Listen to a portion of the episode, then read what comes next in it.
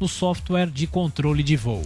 O problema foi constatado durante um teste em funcionamento em alta velocidade. A empresa já está fazendo a manutenção e vai revisar as modificações feitas no sistema do helicóptero até hoje para agendar uma nova data de navegação. Pontualmente 10 horas. Repita. 10 horas termina aqui essa edição do Jornal da Manhã, ouvinte e espectador. Mais uma vez, muito obrigado pela sua audiência. Continue com a nossa programação, lembrando todo o conteúdo disponível para você no Panflix. Obrigado pela companhia, Karine, até amanhã. Obrigada, Tiago, pela companhia. Obrigadão, pessoal, pelo carinho da audiência e da companhia. Tchau, tchau.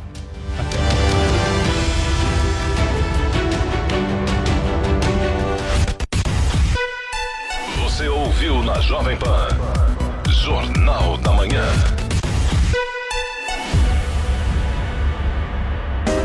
Jovem Pan Morning Show. Oferecimento Lojas 100. Construindo um futuro nota 100 para você. Fique bem. Lojas 100.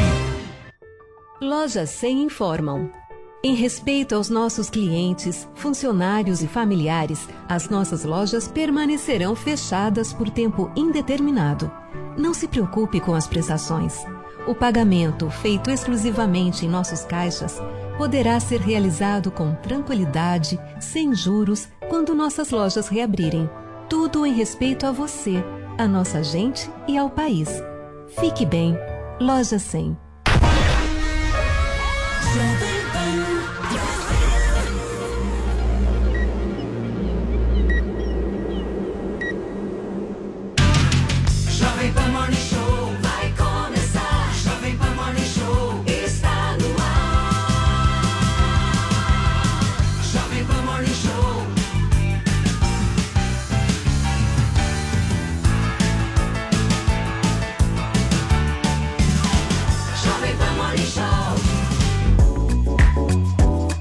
Bom dia, minha excelência, você é o nosso ouvinte, nosso espectador aqui da Jovem Pan, a rádio que virou TV, começa agora na nossa programação, o Morning Show, a sua revista eletrônica favorita, sempre de segunda a sexta-feira, das 10 às 11h30 da manhã, aqui na Pan. Hoje, quarta, dia 14 de abril de 2021, nós seguiremos com vocês, fazendo companhia, informando, divertindo até às 11h30 da manhã, contando muito com a sua participação e com a sua audiência. Hoje, um programa, não é, Paulinha Carvalho, que vai girar em torno da polêmica. Será?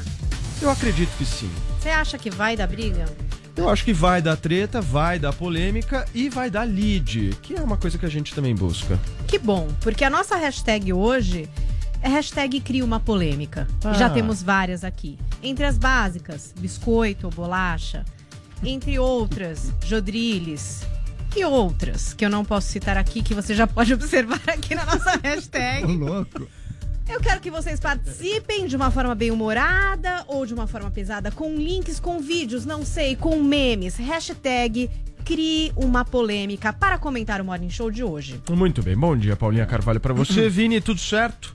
Tudo certo, você sabe que o Adriles adora criar polêmica nos corredores da Jovem Pan. Nos bastidores. Ele faz Ele isso? faz. Ele Não. gosta. Ele faz. Gosto. Ele é um cara E aí, complexo. é. E às vezes não é tão bom pra gente isso, né? Mas a gente tenta dar um jeito, né, Paulo Matias? E o Joel também, né? Cria Eu sou o polêmica exemplo nos, da descrição. é, nos artigos dele, né? É. Ah, é, daí Falou sim, aí, daí sim. Bolsonarismo Ele cria o terror. terrorista, O né? terrorismo O bolsonarista. terrorismo bolsonarista criou uma polêmica danada também, mas Qual hoje é no o Morning? Show vai ter muita polêmica também. Paulo Matias, uma polêmica que a gente não cita aqui, que é sobre lockdown. É, a gente. Funciona ou não funciona É a esse primeira vez que lockdown? nós vamos discutir isso. É a primeira vez que nós vamos discutir. Tem uma outra polêmica que é fila de vacinação. Quem merece ser vacinado primeiro? Preto e agora tem uma questão agora racial também. É envolvendo isso. Vamos falar.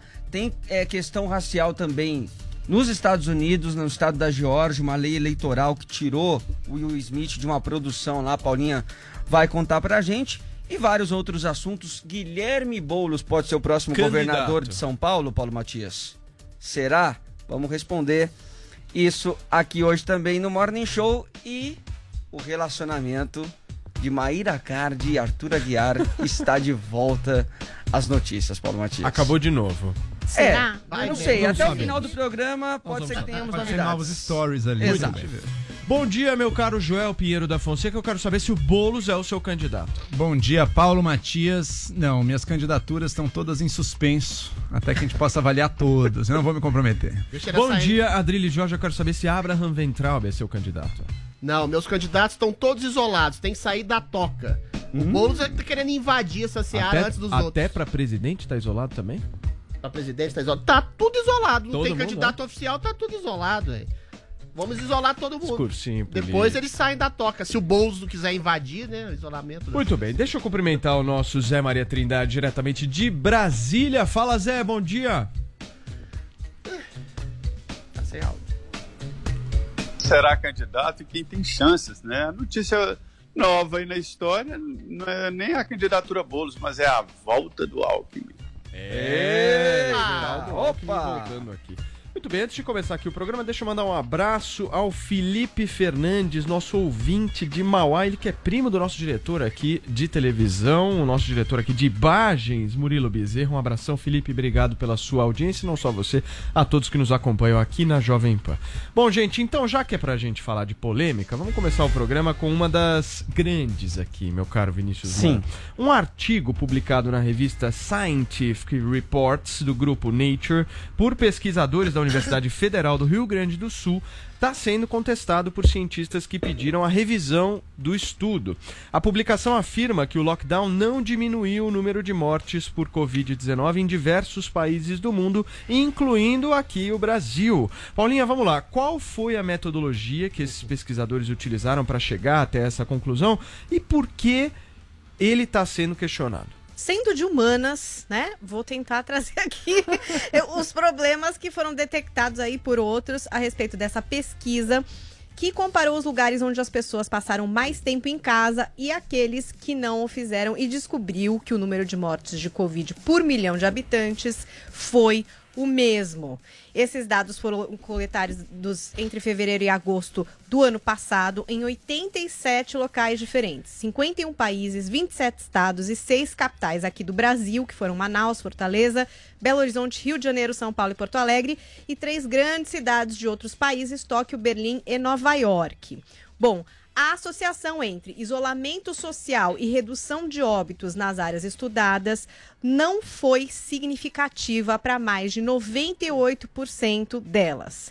Teve a publicação do arquivo e aí pesquisadores refizeram cálculos e enviaram comentários para a Scientific Reports, que aguarda a tréplica dos autores. Entre os questionamentos, nem todos os países que adotaram medidas de distanciamento social podem ser classificados como países que decretaram lockdown.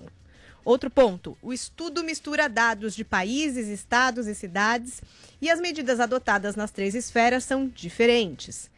Outro ponto, também é considerada vari... não, é, não é considerada a variante de tempo, que seria determinante na pandemia, porque quanto pior a situação da Covid numa região, mais restritivas são as medidas de contenção do vírus.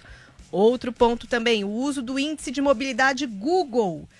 Bom, esse artigo está lá publicado. Para ser publicado na revista Scientific Reports, ele passa por um processo de revisão por pares e recebe uma aprovação editorial para publicação. Mesmo assim, o corpo editorial da revista disse à Folha o seguinte, ó. Uma nota editorial foi acrescentada ao artigo para alertar os leitores sobre as críticas levantadas enquanto os questionamentos estão sendo avaliados. Nós conduzimos todo o processo editorial e de comunicação com os autores de maneira sigilosa e não podemos divulgar mais detalhes sobre o caso.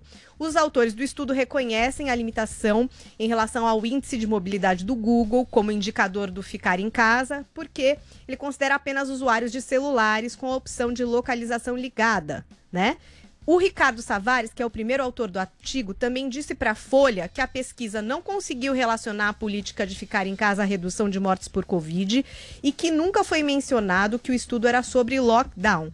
Ele também disse que os questionamentos enviados para os editores da Scientific Reports foram respondidos adequadamente e que não retiram a veracidade dos dados publicados. Estão abertos os jogos mortais do Morning Show.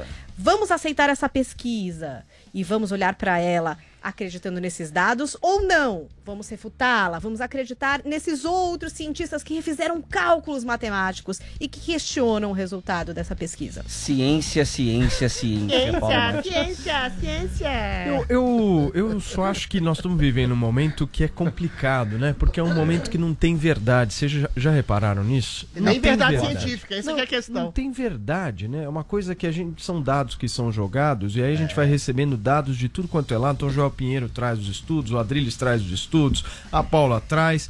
E a verdade a gente não consegue chegar num denominador comum em relação Tá a aqui, isso. É ó. impressionante. Mas. É... O Adriles tem a verdade. Aqui, ó. Peraí, que daqui a pouquinho a você vai falar a sua verdade. a fé. Calma, só um minuto. Eu quero saber do nosso Joel Pinheiro da Fonseca, como é que você, como é que você vê isso? Essa, essa quantidade de estudos, enfim, e se você realmente acha que o lockdown, depois desse relato aqui, desse estudo que a Paulinha, é, que a Paulinha trouxe pra gente, você realmente ainda acredita nele? Vamos lá, Paulo. Uma coisa que acontece, todo, todas as pessoas, cada um de nós em geral, busca confirmar suas crenças. né? A todo momento, os cientistas estão fazendo estudos sobre diversas coisas, diferentes resultados acontecem. E assim que a pessoa vê um estudo, chega ao conhecimento dela, uma pessoa leiga, um estudo que parece confirmar a sua crença, ali imediatamente pinça aquilo e falou: tá vendo? Eu tenho a razão, tá aqui, tá provado. Não é assim que a ciência funciona. A ciência são várias pessoas estudando, são fazendo diferentes ah, estudos, testando uns aos outros e conforme vai chegando a um consenso sobre, olha, realmente uma maioria deles caminha nesta direção, você diz, ah, então de fato existe um consenso científico nesta direção. Consenso científico não é infalível, mas a gente pode dizer, olha, dado a melhor informação que a gente tem hoje em dia, é provável que isso aqui seja o verdadeiro. É assim que a gente trabalha com Concordando com tudo até agora. é assim que a gente trabalha. Calma, Adriles, O calma. Adriles lá, interrompe até para dizer que concorda. é assim que a gente vê, por exemplo, é assim que a gente estuda, por exemplo, o funcionamento de um remédio. É possível que exista um estudo em um lugar que deu o resultado positivo para um remédio. Mas mesmo assim, se um monte de outros estudos sérios e tudo deu o resultado negativo, você diz, olha, provavelmente aquilo lá teve algum erro, teve alguma uma um- até uma coisa, até uma sorte estatística pode acontecer de dar um falso positivo às vezes. Não quer dizer que tenha fraude, mas não é aqu- aquilo não representa a verdade. Nesses casos do Covid, em que a discussão está altamente politizada, a gente vê isso com ainda mais força. É cada vez que surge um estudo numa direção, o lado pega, especialmente o lado anti-lockdown, pró-cloroquina, esses são os que mais fazem Gente, isso. concordar. O que mais fazem isso, pegam isso, tá aqui, tá provado, tá vendo? Calma, gente. Eu, levanto um ponto desse estudo, por exemplo. Você tá me dizendo que ele pega, ele nem pega se teve político ou não de lockdown, né? Ele pega, pega apenas os dados de mobilidade do, do Google, do- se as pessoas estão saindo mais ou menos de casa e diz, olha, não vejo grande, não vejo correlação aqui, exceto em um outro lugar que o próprio estudo levanta, mas em geral não se vê correlação entre as pessoas terem diminuído a mobilidade e morrido menos. Mas eu já levanto a pergunta, que é uma pergunta clássica. Qual é a direção da causalidade aí? Porque veja, nos lugares em que estão morrendo mais gente, naturalmente as pessoas passam a sair menos de casa e a tomar mais cuidados. Portanto, você pode não ver relação nenhuma. A mesma coisa acontece, Adriles, por exemplo, com crime e polícia. Você vai ver. Vamos ver se a policiamento tem efeito no crime? Vamos ver as áreas que têm mais policiamento e a quantidade de crime. Daí você descobre, opa, peraí. Onde tem mais policiamento, está ocorrendo mais crime? Será que a polícia causa crime? E não, não é verdade. Aqui, onde tem mais crime, mais policial é mandado para aquela Então, região. mas, Joel, e, e Da como, mes- como as pessoas que estão nos ouvindo, elas acreditam no quê? É o que é importante acreditar? Você acredita? Não. Você Não, porque, acredita? porque é verdade isso, gente. É preci- A galera tá perdida. Ah, eu tá acho todo essa mundo pergunta perdido. extremamente pertinente. Tá perdido. Sabe ninguém qual que é- sabe o que, que é a verdade. Para cada um de nós que é leigo, sabe o que é mais importante acreditar? Nas pessoas, naqueles cientistas que representam o consenso da comunidade, os pesquisadores nas Não existe universidades. consenso ainda, Joel. Existe, existe uma grande maioria numa direção, Adris. Para quem é leigo num tema, o mais razoável, o mais racional é dizer, olha, existe um semiconsenso, por exemplo, de que cloroquina não funciona. Pode ter um outro experimento, uma outra direção, mas o consenso é esse. Existe um grande consenso na comunidade científica de que o- as medidas de isolamento e lockdown funcionam. As autoridades médicas e científicas de cada país. Esse seria o mais razoável. Agora, a gente vive num problema hoje em dia. Com as redes sociais, o poder que essas autoridades científicas que antes tinham de fazer a sua opinião prevalecer, o seu consenso prevalecer, hoje em dia foi jogado para escanteio. Hoje em dia você pode acreditar em um milhão de fontes diferentes. E as leva as pessoas a ficarem perdidas e agir dessa forma politizada com a ciência. Surgiu um estudo numa direção, ah, então tá comprovado ao meu lado. Simplesmente não é verdade. Adriles, você disse que tem a verdade? Eu tenho a, a verdade como perseguição permanente da verdade. Olha, a as primeiras premissas do Joel estão completamente corretíssimas. O problema é a segunda parte, que ele inverte exatamente a situação. A ciência, meu caro Paulo Matias, meu caro Joel, era feita exatamente de hipóteses testadas, atestadas, contestadas ao longo do tempo. A gente não tem realmente um consenso definitivo sobre qual seria o tratamento profilático mais preciso para essa doença que é nova, né? Agora, eventualmente, a ciência, por exemplo, é, o CDC, numa, numa pesquisa recente, falou que ah, o vírus não se dissemina em superfícies. Ou seja, a sua, a chance de pegar o co- coronavírus em superfícies como mesas, a- armários, corpos, é praticamente impossível. É uma em 10 mil e geralmente e não tem nenhum tipo de comprovação tácita. Ou seja, você, meu caro telespectador, que ficou besuntando de álcool gel todas as superfícies, todas as roupas. Isso foi uma tudo- evolução do isso, entendimento. pois é, é, vou chegar ao meu ponto. Vou chegar ao meu ponto. A gente demorou um ano para chegar a essa conclusão. Aí sim, um consenso científico depois de hipóteses testadas e atestadas. Da mesma forma, o lockdown. Primeiro a gente tem que fazer exatamente uma ciência no sentido mais holístico. É claro que se você se trancar no banheiro durante semanas, você não vai ser infectado por um vírus que você não tem nenhum tipo de contato humano, mas é impossível não ter nenhum tipo de contato humano. Lockdown é um feitiço da esquerda? Exatamente. Então, os cientistas, os epidemiologistas, eles percebem esse lado mais holístico da realidade social das pessoas, que é impossível ficar trancado. mas o- e o- quando o você Adriles- tranca. Adriles, Mas não é isso que esse estudo mede, voltar esse nisso. estudo Peraí, isso, calma, calma, calma, não calma. tá Deixa, deixa eu só tentar entender. O, o- você pega, por exemplo, um Boris Johnson na Inglaterra. Ele não Sim. é um cara de esquerda. E ele promoveu o lockdown. Netanyahu. Como é que você diz que lockdown é um fetiche da esquerda? Não, eu não falei, quem falou foi o Vini. Não, mas você concordou. Você agora concordou, você falou. Você concordou, você concordou. Agora você Ele falou. te lançou O a casca de banana. e você- Agora você O falou. lockdown é um fetiche da esquerda, mas é um fetiche também de governantes que durante meses, sem a premissa da certeza absoluta para saber se ele funcionava ou não, instalaram, só que, eventualmente, não tendo essa comprovação tácita, ao contrário. Não precisa nem fazer a pesquisa da UF, eh, da, do- dessa- do- Rio Grande do Sul. É só ver os 15 países que mais se isolaram no mundo. Com mais ou menos lockdowns, são os 15 países que têm uma relação de mortos e infectados maior. Ou seja, a médio e longo prazo, isso é uma prova cabal de que o lockdown não funciona. Você pode achatar uma curva para salvar vidas com vacinas, com equipamento de hospitais, mas eventualmente a médio e longo prazo não funciona. Só que aí vem a politização da coisa, ao contrário do que o Joel disse, é que esses governantes que adotaram medidas restritivas que pioram a saúde mental das pessoas, aumentam desemprego, fome, desigualdade social, congelam desigualdades sociais históricas, eles têm que exatamente legitimar as suas escolhas equivocadas para dar um tipo de, de- de alento ao público e ao seu eleitorado. É essa a coisa maligna do lockdown que foi feito de maneira assodada, apressada e aí. Deixa eu levantar um ponto, a- Adriles, Calma aí, e, ata- um e até um consenso na comunidade científica que os lockdowns, por exemplo, feitos aqui no Brasil, para falar especificamente do país, durante meses em que transportes públicos ficaram abarrotados de gente periferias também e continua sendo da mesma Ok, forma, Adriles. são completamente ineficazes. Só que aí você tem duas coisas, só para completar. Por favor, pra finalizar. políticos, políticos que eventualmente precisam garantir o substrato da sua popularidade e uma classe média alta, burguesa, que vê o lockdown como uma medida profilática salvadora, que não está exatamente na realidade social Ok. de periferias, pessoas mais pobres, ambulantes, manicures, Ok, ok. trabalhadores braçais que precisam sair para se sustentar. Ok, ok, Enfim. ok. Zé, deixa eu perguntar pra você, qual é a verdade? Olha, não há, há, há verdades, né? Nós sempre convivemos com isso, né? O cafezinho, aí cafezinho caf- faz mal, faz bem. Ovo, aí, ah não, ovo você só pode comer um por semana. E não, depois não, aumenta o colesterol, não, diminui o colesterol. A margarina é a solução, nada de, de, de banha de porco, banha de porco volta, né? É, eu- a coisa chega a um ponto, é, há um tempo atrás, eu fui no PMDB conversar com o líder, e a mocinha do café me perguntou aquela pergunta tradicional, né? Adoçante ou açúcar? Eu falei açúcar. Ela falou, olha, você tem razão, porque eu só vejo gordo pedindo adoçante. Então ela concluiu que adoçante Boa. é que a Isso mesmo. população.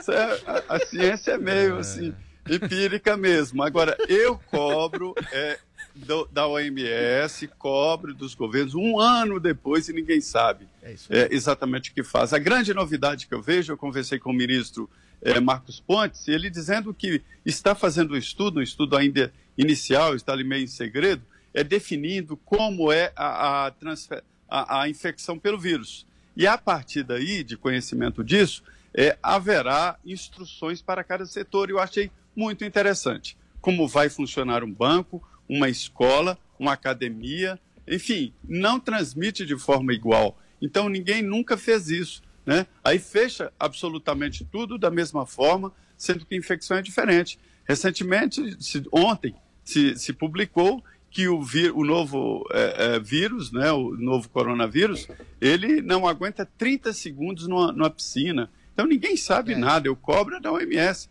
Eu achava que tinha esse guarda-chuva internacional para resolver esses problemas. Perfeito. Zé Joel, você quer levantar um ponto? Quero levantar um ponto. Eu estou falando aqui com um amigo meu, economista, craque de dados e que tem se debruçado sobre essa questão, inclusive sobre esse estudo aqui. Ele levantou diversos problemas e um deles que eu achei interessante. Não é o Paulo Guedes. Não tá é o falando. Paulo Guedes, não é o Paulo Guedes. Eu não, não tenho o WhatsApp dele ainda. Mas, o, mas, mas pesquisadores levantaram, usaram exatamente esse método que o estudo usou, mas para dados fictícios. Para ver, vamos ver se os dados fossem diferentes, qual seria o resultado. E botaram dados fictícios em que o lockdown tinha um efeito radical de reduzir o- a contaminação. E o que, que usando o método do estudo deu? Deu de novo efeito nenhum. Ou seja, Adriles, tem problemas metodológicos ali, inclusive matemáticos. Inclusive matemáticos. Que nem eu, Não nem muito menos você. Exato. Mas esse é o ponto. Mas, dado que nós somos leigos, dado que a coisa está sendo discutida, dado que há problemas matemáticos, estatísticos, é muito precipitado você pegar uma coisa dessa e tá vendo, tá comprovado que é o que funciona. A gente tem que caminhar sem, sem compromisso de antemão, com, conforme anda o conceito científico. Eu, por exemplo, se chegarem evidências pesadas, e as autoridades científicas começar- começarem a dizer, olha, de fato, o lockdown não tem grandes efeitos, não é o caminho mais eficaz. Então, beleza, é isso que a gente tem que aceitar. Joelzinho. Diferentemente, Adriles, da sua posição. Isso que você precisava Não, ter é o mais serenidade. É o em que você está desde o é começo. minha. em você, Você está tá desde dizendo o começo. que o, o Adriles não tem humildade. Ele não tem serenidade, porque ele está. Serenidade. Serenidade. Nossa, Nossa, ele não mais tem grave ainda. serenidade Não tem serenidade. Ele não Sabe tem serenidade. é? Porque ele está desde o início, sim, ele concluiu que não, eu sou contra o lockdown, custe o que custar, talvez por causa do Bolsonaro, não sei o quê, talvez por outro motivo. Custe o que Talvez. custar, eu vou ser contra. E, e daí, com isso, tudo que surge que parece embasar o caso dele, ele diz que é prova. Só que mesmo que ele não entenda direito, mesmo que ele não entenda as críticas matemáticas estão sendo feitas. Por Ok, isso, Joel. a gente precisa é de mais problema, serenidade, Adriles, Não, e mais não, humildade também. Isso, é exatamente. A crítica que você faz a mim, eu projeto a você. Eu acho que é projeção espelhada. Freud explica. Sabe por quê? Não só a você, como toda a mídia e como todos esses dirigentes políticos que adotaram o lockdown como panaceia e cura Ninguém universal. falou que é panaceia. Coisa que não é. A questão é, essa falta de serenidade que você me acusa foi adotada por gestores, governadores, Gestor. presidentes no primeiro momento. Só que o primeiro momento, e como o Zé Maria bem disse, a OMS deu diretrizes absolutamente apressadas e desesperadas. Por exemplo, usa máscara, não usa máscara. O vírus está em superfícies, não está em superfícies. A mesma forma foi feita com o lockdown, de maneira assodada, sem consenso, sem uma análise profunda dos efeitos catastróficos que adviriam do lockdown, a saber, desemprego, fome, miséria, e sem saber. Tanto se sabia que se criou auxílio emergencial, E sem se saber da questão científica de que seria realmente eficaz um lockdown a médio, longo ou curto prazo, adotou-se isso no mundo inteiro como profilaxia.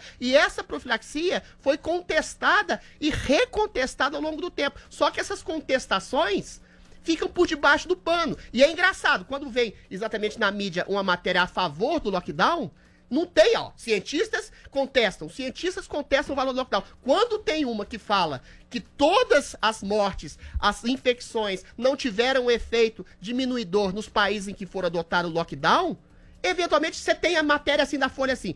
Ah, a, a- a- o estudo da UFG, coisa, fala que as mortes não diminuíram Urgs. em países com que é adotaram o lockdown. Aí você coloca Aí você fala, mas, a conjunção adversativa, mas vários cientistas contestam. Ou seja, a mídia, esses gestores, esses políticos que adotaram de maneira incisiva, radical, ostensiva o lockdown como panaceia universal, estão sendo contestados.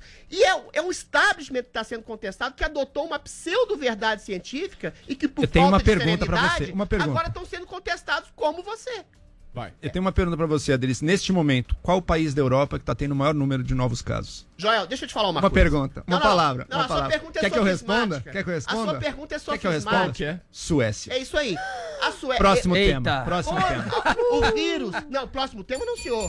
O vírus tem um ciclo de tempo, de começo, meio e fim, e que ele se transfere. A Turquia, por exemplo, está tendo alta de número de casos agora. Ou seja, ele se distribui de maneira e- é, é, não distinta em diferentes Suécia, regiões. Aqui, não, não vamos falar de Suécia assim. A Suécia é o 26 país em número de mortes. Não, eu não acho isso engraçado. Sabe por quê? Os países que mais se isolaram no mundo, isso é fato, Joel. Isso é fato. Compara com a Noruega. Você tem que Compare com a aceitar. Noruega. Calma aí, calma aí. a Suécia com a Noruega. Não vem com sofisma, não. Compare com a Aceita com, Noruega. serenidade. Com a Os países que mais se fecharam no mundo, Argentina, Bélgica, Inglaterra, França, Espanha, Itália, são os países que têm mais infecções e mortes. A Argentina tem menos mortes A que a Suécia. O que a você e né? A Argentina tem menos que a Suécia, pô. atua de maneira com maior ou menor intensidade em países. A questão é. É o os gordo países- pedindo adoçante, a Adriles. questão é, os países que mais se isolaram têm os piores números do mundo. Além dos piores números ok. de infectados e mortos, tem os piores números em resultados Ok. sociais de miséria, fome e desemprego. Isso Esse é assunto Isso é um sereno. assunto que Eterno.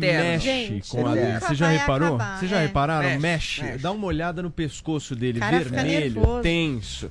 Toma uma água aí. Toma uma O cara me Toma cobra uma serenidade, água. Sendo que quem não teve Calma, serenidade calma. foi política do Toma lockdown uma desde água. abril do ano passado. É o que as evidências mostram. Que evidência? Não, não, números não mostram isso. Peraí, peraí. Forma Eu preciso alguma. girar a pauta aqui, porque, né, lockdown acho que a gente já falou É. bastante aqui. Porque agora nós vamos falar de política, minha gente.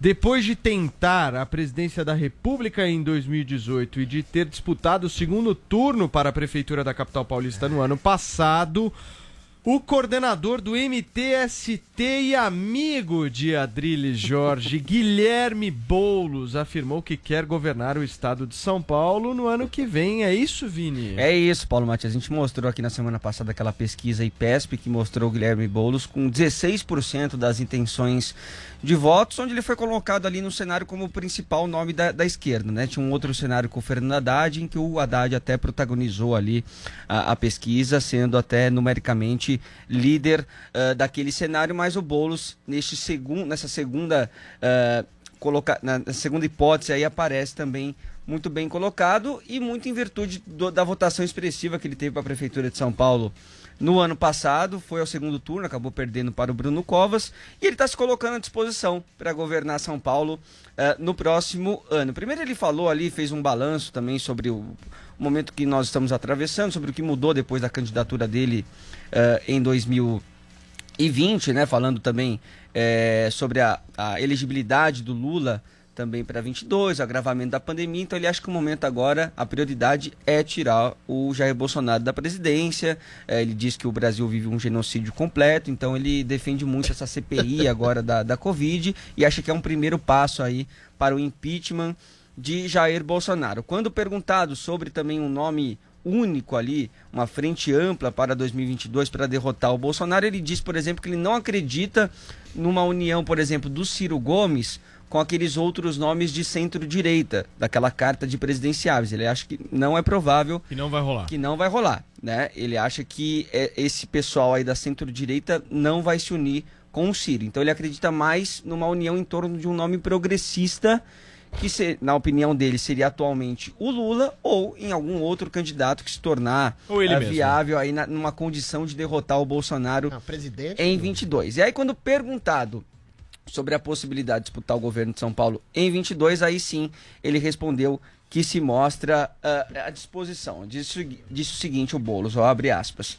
Eu devo te confessar que tenho muita disposição de acabar com o Tucanistão, a sequência de governos do PSDB no estado. Já deu, tem um cansaço, um desgaste do PSDB com essa mesmice tucana governando o estado há mais de 30 anos. Uma capitania hereditária com histórico de roubalheira, máfia da merenda, do metrô, do rodoanel.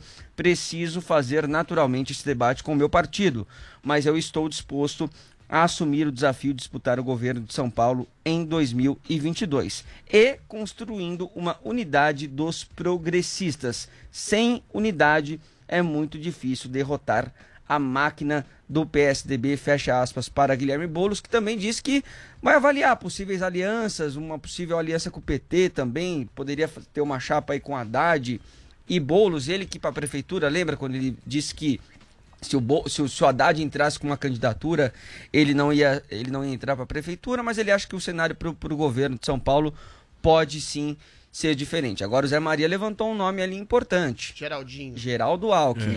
Essa Pode de ser que volte aí o nome do Geraldo Alckmin, que apareceu bem colocado, inclusive melhor colocado do que o Dória, O Dória nessa pesquisa para o governo de São Paulo. Cadê o É, Dória? ô Zé, você acha que o Alckmin vem forte? Vem e é, a disputa no partido aí que está em questão, né? Quando apareceu o Dória, foi um fenômeno, o PSDB acreditou que tinha se renovado, era a chance de trocar algumas caras ali e entregou o partido, ah, nacionalmente e regionalmente, né? E ele, o governador, nomeou ali, nomeou não, colocou os nomes a serem eleitos. Ele dominou a máquina partidária por um tempo. Hoje ele não domina a máquina partidária nacional, né, a resistência, Eduardo Leite hoje tem mais votos do que ele. Há uma indicação de que ele vá para o MDB, é a possibilidade. Rodrigo Maia vai para lá e ele também vai, e essa é a indicativa. No início, a gente ouvia aqui de, de aliados de que o governador João Dória só aceitaria ser candidato à presidência da República, nem pensaria na reeleição. Preparou o vice, Rodrigo. eh, eh, desculpa, Garcia, esqueci o Rodrigo segundo nome. Garcia. Garcia. Rodrigo Garcia. É, para ser o candidato dele né, à sucessão de São Paulo e ele iria à presidência da República ou nada. Mas agora ele próprio já admite, né, mudou o cenário a ser candidato à reeleição em São Paulo. É, o Geraldo Alckmin conta ali com a velha guarda tucana e tem votos importantes no PSDB. Muita gente é, querendo a volta dele e ele pode sim emplacar, viu? É um nome forte. E o interessante é que São Paulo é incubadora de vários eh, projetos de esquerda e fez nascer o Boulos, né? É um embrião de uma nova esquerda que aparece. Agora, Paulo, Oi. o candidato de esquerda aqui em São Paulo sempre é para o governo de São Paulo, pra ganhar, sempre pra se esbarrou no interior, né? Então, é, é isso, esse é é o ponto que eu complicado queria colocar você- agora, porque uma coisa é a eleição na capital de São Isso, é Paulo, diferente, bem metrópole, diferente. onde Porque a esquerda aqui- tem mais. Já conseguiu com Erundina, com Sim. Marta Suplicy, com o próprio Fernando Haddad. Mas contra o Maluf. O Essa estado é de São questão. Paulo, o estado de São Paulo tem um eleitor muito conservador. Esse eleitor interiorano é extremamente conservador, é um cara que sempre viu no PSDB a opção à direita da esquerda e sempre negou a esquerda aqui no estado, né? Joel, você acha que há possibilidade da esquerda governar São Paulo? Acho muito remota. Muito remota. e, Primeiro de tudo, até para o que o Boulos fala da união das esquerdas aqui, né? O, o, o e o PT tem. O pessoal vive querendo criar uma independência sua do PT, mas não consegue, muitas vezes divide um pouco os votos. O Haddad acabou de dizer que quer ser candidato ao governo de São Paulo. Agora o Boulos chega dizendo que quer também, né? Acho que talvez a ideia do pessoal fosse, ah, a gente abre mão da candidatura na presidência, o PT apoia a gente, Essa- talvez aqui na- no estado, mas Essa entrevista para Mônica Bergamo, Joel, o Boulos disse que o, que o Haddad quer estar com o Lula em 2022. Ah, e o Boulos quer não? Disse- quer ajudar na que- campanha, quer ajudar na campanha com, com o Lula. O Boulos, eu acho que ele falou uma coisa certa ali, porque ele disse que a aliança é uma via de mão dupla. E é Isso. verdade. Não dá Exato. pra. Isso, o mas, mas é que é tão desigual o tamanho dos dois. sem, É. né? Sem ceder É também. verdade, sem ceder. Mas é, é que, é que o PT é tão grande, o pessoal tão pequeno, que o PT acaba dizendo, não, mas no fundo a gente É, vai fazer isso aqui e vocês vão entrar no projeção, nosso. Então, mas, novidade, mas como o PSOL é tão pequeno, se o PSOL foi pro segundo turno na eleição aqui da cidade É, de São é, Paulo e o candidato é do. PT não Sim, fez 10%. Sim, sim, é verdade, Esse é verdade. ponto, tem né? argumentos, é verdade. É tem que o argumentos que o pessoal pode... argumenta isso. É verdade. O pessoal tem argumentos que ele poderia usar. Eu imagino que talvez fosse melhor para o pessoal se preocupar com a cláusula de barreira de deputados, que eles vão. Essa cláusula está ficando cada vez mais estrita, eles vão precisar bom. eleger deputados, vão precisar se focar nisso. Tá preocupado, E aqui já? em São Paulo.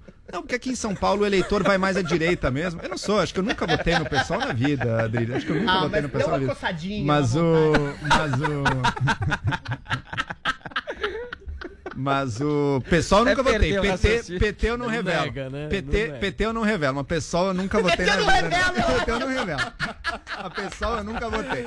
Agora você não vai falar, falar, quero falar. Maravilhoso, isso é maravilhoso. Mas veja, veja uma coisa. O eleitorado de São Paulo é mais à direita, mas eu acho curioso também, porque não é um eleitorado extremista. Você veja o Weintraub aqui como Não, vai. pessoal. Olha o Weintraub, cara. O seu candidato é o Weintraub. Olha, é. tem 4%. Não, é o Sai. 4%. É o. 4%. O candidato do Adriles é o Sai. Então, acho que é um eleitorado que é, é de direita, mas é uma, uma direita mais ao centro, uma centro-direita moderada e não o extremismo louco do, Então, do mas quem, bolsonarismo. quem, quem é esse centro-direita Ah, hoje em dia seria algum dos nomes do PSDB, talvez o Alckmin. Mas não é nem impossível um nome mais de centro, um pouco mais à esquerda. Márcio Márcio França. França. também não É. é impossível isso, não é. Mas é- é- são, são cabeças mais de centro, não identificadas com essa esquerda mais estridente, revolucionária, e nem também com a direita mais extremista. Muito bem, Adrilles Jorge, o seu comentário, a sua análise sobre a eleição para governador aqui de São Paulo. Bom, Boulos não tem nenhuma chance, Haddad não tem nenhuma chance, a esquerda não tem nenhuma chance. O interior de São Paulo é extremamente conservador e a esquerda é ótima, sempre foi ótima para que o PSDB emplacasse seus nomes há quase 30 anos aqui no estado de São Paulo. Agora, vocês estão esquecendo de um personagem. Se quem vai ser é Boulos ou Haddad, ou Haddad ou Boulos, quem vai definir isso é Luiz Inácio Lula da Silva, que é o imperador Calígula da esquerda nacional e que vai exatamente ditar o nome. Um dos dois vai obedecer quietinho, mansinho, a quem o Lula dizer quem vai ser o próximo perdedor da eleição. A única chance de um Você acha que o eventual... Boulos vai aceitar, então, o Lula ser candidato a presidente, o Haddad ser candidato a governador? Sim, vai Você sai acha pra que o Boulos Senado, aceita isso? sai pra deputado, qualquer... a deputada tinha uma eh, eleição garantida, inclusive ele pode ter um- uma projeção midiática muito grande na Câmara, como um dos deputados talvez mais votados até.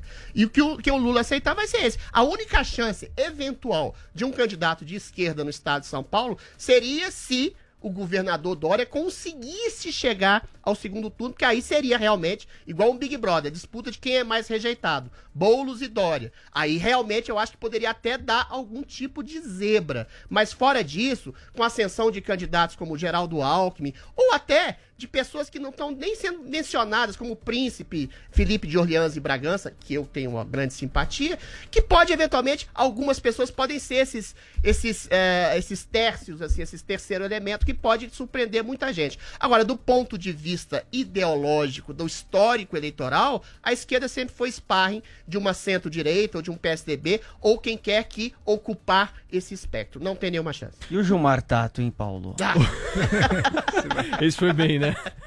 É, mas é que o Adriles falou dessa questão agora do, do Boulos obedecer o Lula, mas o Boulos foi muito pressionado no passado em fazer É. essa aliança com o Eu não Tato e tenho- não fez, eu não bancou tenho a candidatura dele, também. né? Acertou. E se deu Não, mas é bem, e se diferente. deu bem, né? Agora, É se que sair... o Tato era um nome muito Agora, fraco também. Se É, sair é Haddad e Boulos, é uma catástrofe pra esquerda, né? Pra Porque esquerda, é. vai Vai rachar dividir. o Não, mas é uma diferença. turno, eu o. PT, como vocês bem salientaram, teve um resultado pífio nas eleições municipais. Mas eu acho que com a presença do Lula, aqueles que eram petistas enrustidos, envergonhados, eles podem Tipo quem? voltar à O Adriles tona. encostou em mim É, porque agora. você encostou no Eles Joel. estão voltando a acontecer. A mídia entendi, toda entendi. que condenava o Lula já tá quietinha. Falou, olha, é o genocida contra o corrupto. O corrupto tem mais minha simpatia. Gente como Pondé, Reinaldo Azevedo, Joel ainda vai sair da toca. Todo mundo. Agora, pros políticos e os eleitorados petistas envergonhados saírem da toca, é um passo com o Lula na, na, na disputa. Deixa eu agora. sair da toca Peraí, aqui, Adriles. Vou sair da Opa, toca. opa. Sai da toca. Sai da toca. Opa, agora! Reginaldo, por favor, uma Atenção, trilha de suspense. saída da toca, por ser favor. feliz, Joel. Suspense.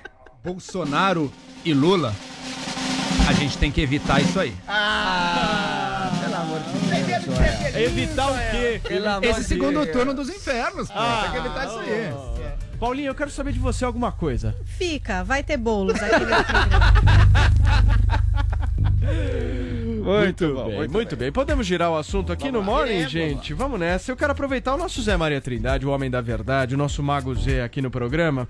O, o Zé ontem foi oficialmente autorizada a instalação da CPI da Covid-19 lá no Senado Federal, né? O presidente da casa, o Rodrigo Pacheco, leu a ordem de criação do colegiado e disse que incluiu o requerimento do senador Eduardo Girão do Podemos, que pede a investigação de eventuais desvios de verbas federais repassadas a estados e municípios para ações de combate à pandemia. Mas a ampliação da comissão não está definida, né, Zé? É, o, o presidente colocou, só, só antes de dizer que sai da toca é o nome de um bar aqui no Jardim Botânico. Opa! O que, que acontece? O que, que é bom. acontece nesse bar, Aí Zé? é bom. Sai da toca, sai da toca, todo mundo sai da toca. Vamos sair da toca. Chapando o Vai lá, coco e saindo da toca. da toca. Mas a história é a seguinte: esta CPI ela é, nasceu de uma polêmica que não existe. O regimento manda instalar uma comissão parlamentar de inquérito se ela atende às exigências, né? O número de assinaturas, um orçamento, data de início e de final e um fato determinante. O presidente segurou a instalação, o assunto foi parar no Supremo, mas agora não tem nada a ver o Supremo discutir mais isso. Eu acho que perde, é o que se chama é, perda de foco, né? É, perda de, de, de objeto. Então, o que, que acontece? A, a CPI já foi instalada, o, o, está marcada a discussão no, no Supremo, mas não faz sentido. Já houve até um requerimento para suspender o julgamento. A CPI vai acontecer, são 11 integrantes, a maioria é de é, oposição e independentes. Independentes são aqueles que não tiveram a, a coragem de assumir aí a oposição ao presidente Jair Bolsonaro. Renan Calheiros e Jader Barbalho serão figurões nesta CPI. E vai investigar, sim, estados, municípios e União. Ah, o grande debate é como funcionar. Morreram quatro parlamentares, três senadores e um deputado, né? Quatro parlamentares e 16, 16 assessores para o Congresso Nacional. Então é um momento muito grave da pandemia e é incoerente fazer funcionar presencialmente uma CPI, um, um plenário cheio de repórteres, funcionários, né? Diante de uma situação dessa. Mas que vai investigar de alguma forma, vai. Ô Zé, rapidamente também, hoje tem a discussão lá no STF sobre as condenações do ex-presidente Lula, né? A gente discutiu aqui agora a possibilidade eh, da candidatura dele de 2022, mas tem alguma possibilidade de ser revertida aí a decisão do Faquin? A essa é a manutenção do Faquin, da, da decisão do Faquin, de suspensão dos processos. Mas está muito dividido. Eu não arriscaria, porque está muito dividido, a gente conversa ali, ainda existem dúvidas, né? Mas a indicação é de que vai manter a decisão do Faquin. A, a decisão do Supremo mais importante sobre Lula foi aquela da segunda turma, considerar o Moro como é, é, parcial, juiz parcial que há de pior no mundo jurídico. Muito bem, Zé Maria Trindade participando conosco aqui do nosso Morning Show na manhã desta quarta-feira. Zé, super obrigado, um abração, a gente se vê na quinta. Muito bem, obrigado, até amanhã. Valeu. Vini, nós vamos para um rápido Vamos. intervalo comercial agora e vai ter matéria no break? Vai ter do Kaique Silva do esporte, Paulo Matias, mais uma notícia que realmente é, repercutiu muito ontem, é polêmica também, porque a Comebol adquiriu 50 mil vacinas para vacinar atletas, para vacinar jogadores eh, e equipes também que vão disputar as suas competições, como a Libertadores da América, por exemplo, e obviamente que isso está gerando muita polêmica. O Kaique Silva vai contar tudo nessa e reportagem. na volta do break, Paulinha, a gente vai falar sobre um debate racial agora na vacinação, é isso? Pois é. Você acha que os negros deveriam ter prioridade na vacinação? Parece que tem estudo que aponta que pode ser sim uma boa saída. Vamos ver o que é que vocês acham sobre isso. Vamos debater então, é rapidinho depois do intervalo aqui no Morning Show.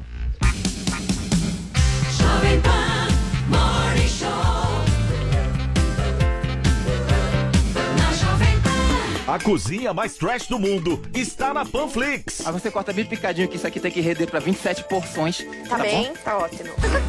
Aqui os competidores encaram uma dura jornada com os chefes mais temidos do Brasil. Cinco, 5 segundos dá pra fazer muita coisa. três segundos.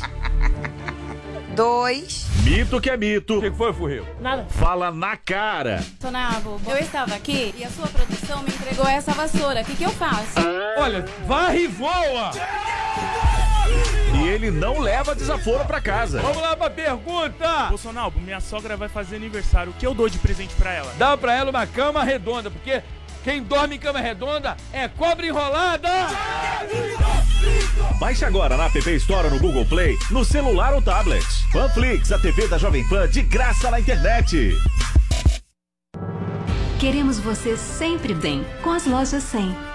Mesmo com lojas fechadas em respeito à nossa gente, continuamos trabalhando por você. Estamos construindo novas lojas e dobrando a capacidade do nosso centro de distribuição para oferecer mais produtos com mais facilidade e preços ainda melhores.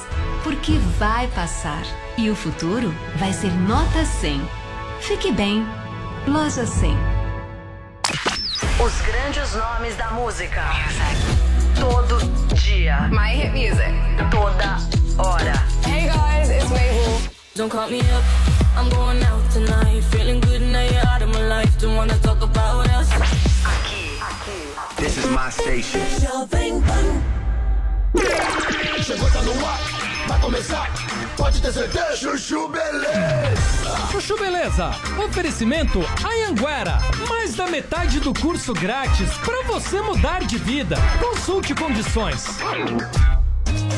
Eu vou à luta com essa juventude que não corre da raia, troco de nada.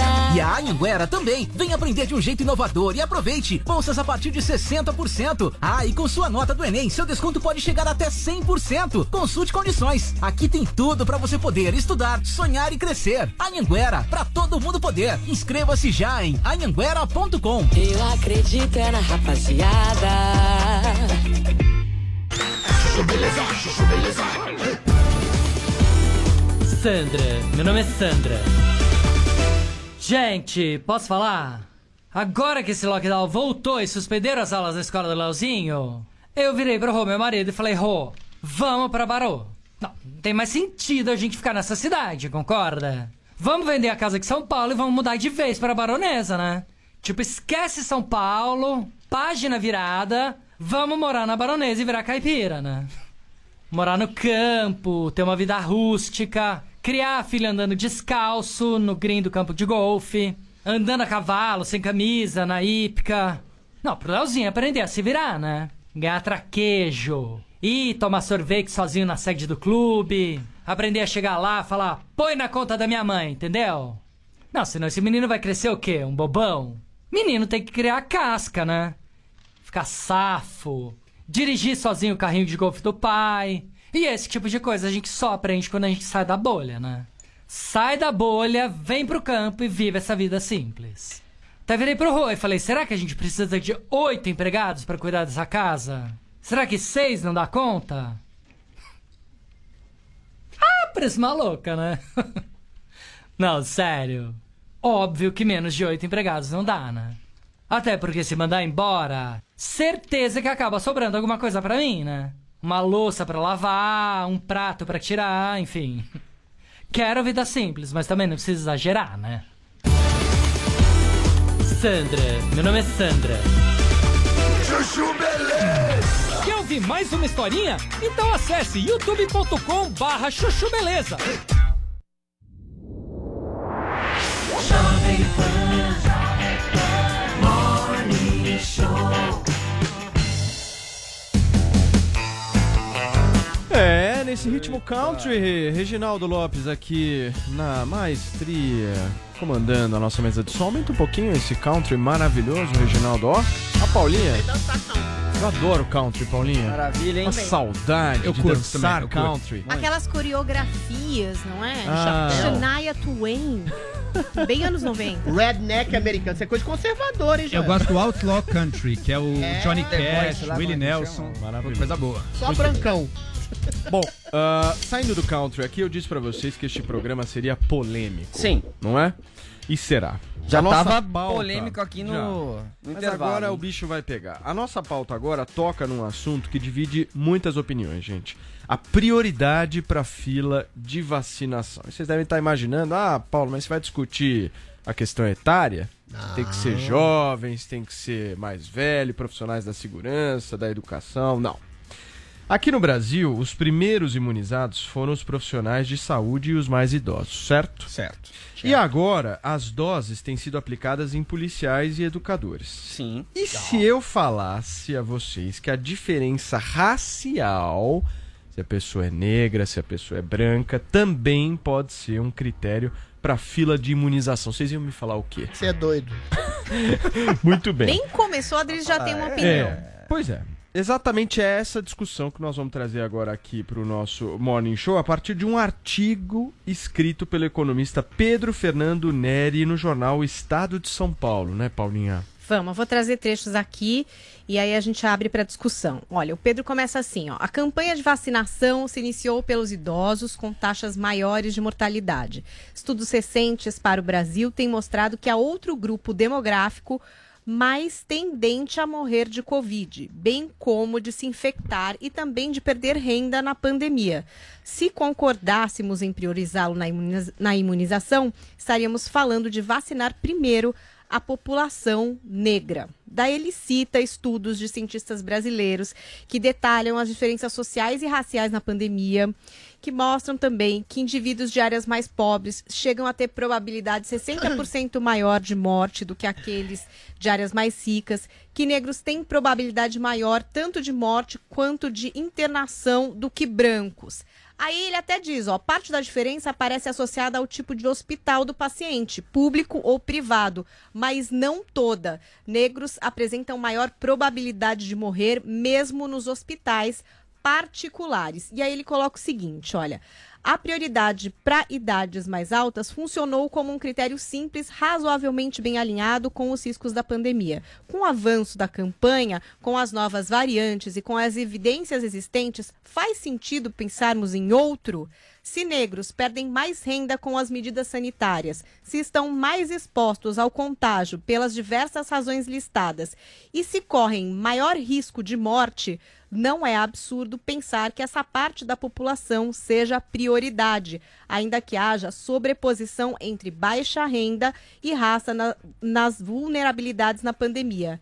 É ideal um homem de 40 anos fazer, ó, você tem 70 anos, é fácil de averiguar isso. A questão racial, como o Paulo levantou, cria um- uma série de dificuldades, é muito mais difícil você fazer o recorte racial na população, ainda mais uma coisa rápida e intensa como a vacinação, do que o recorte social.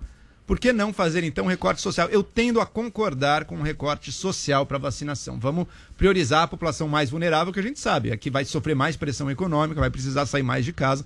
Portanto, vamos priorizá-los antes das pessoas mais ricas ah, e das classes sociais mais altas. O corte social, portanto, eu sou favorável. Agora, o corte racial, especificamente racial, não. Em que caso eu seria favorável ao corte racial?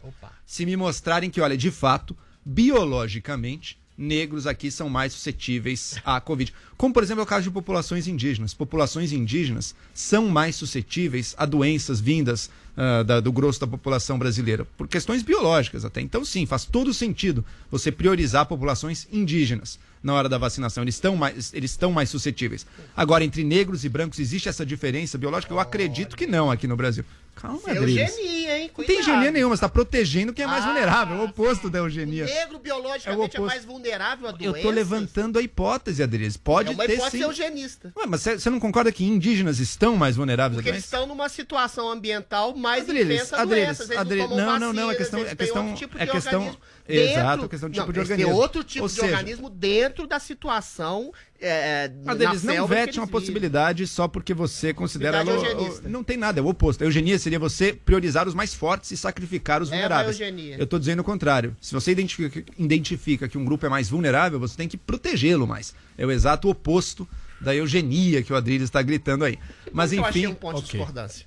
Perfeito. Mas enfim, Adriles. recorte social sim, racial Eu quero não saber vejo se eu motivo. te represento. Não, muito. Você resumiu basicamente o meu comentário. Como é que você vai dizer quem é ou quem não é negro no país? Toda vez que a gente coloca essa discussão, 56% da população é negra. Não é. 56% da população é mestiça, com graus maiores ou menores de melanina na pele.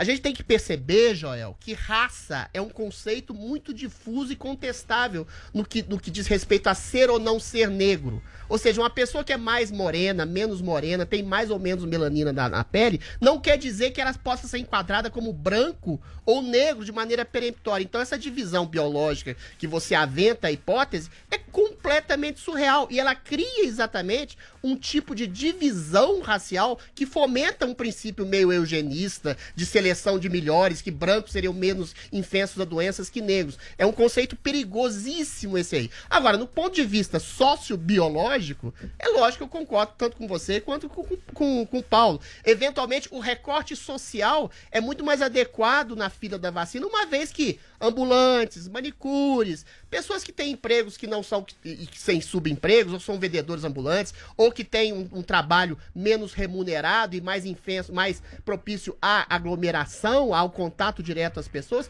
é claro que essas pessoas estão numa linha de pobreza maior, e é claro que, infelizmente, por uma tradição racialista brasileira desde o fim da escravatura, os negros ocupam hoje, aí sim, realmente é- tem um recorde social triste, as posições mais pobres e empregos menos remunerados do país. Aí, nesse sentido, é só fazer um recorte social e fazer uma vacinação eh, de eventuais pessoas que têm- estão numa situação de miserabilidade ou de pobreza maior. Agora, você fazer uma fila para saber quem é negro ou não, quem tem mais ou menos melanina na Essa é pele, quem né? tem mais fenótipo de negro, aí você cria exatamente aquele que é o problema das cotas tradicional, que é um tipo de divisão racional, é, racialista que promove e fomenta mais racismo. Agora, do ponto de vista biológico, eu discordo totalmente de você. Não existe uma divisão sectária entre brancos e negros. Melanina na pele existe, maior ou menor? Pois é, mas você aventou não- essa hipótese. É óbvio, É, o que ponto, o ponto assim é como- querer solucionar um problema e criar outro, né?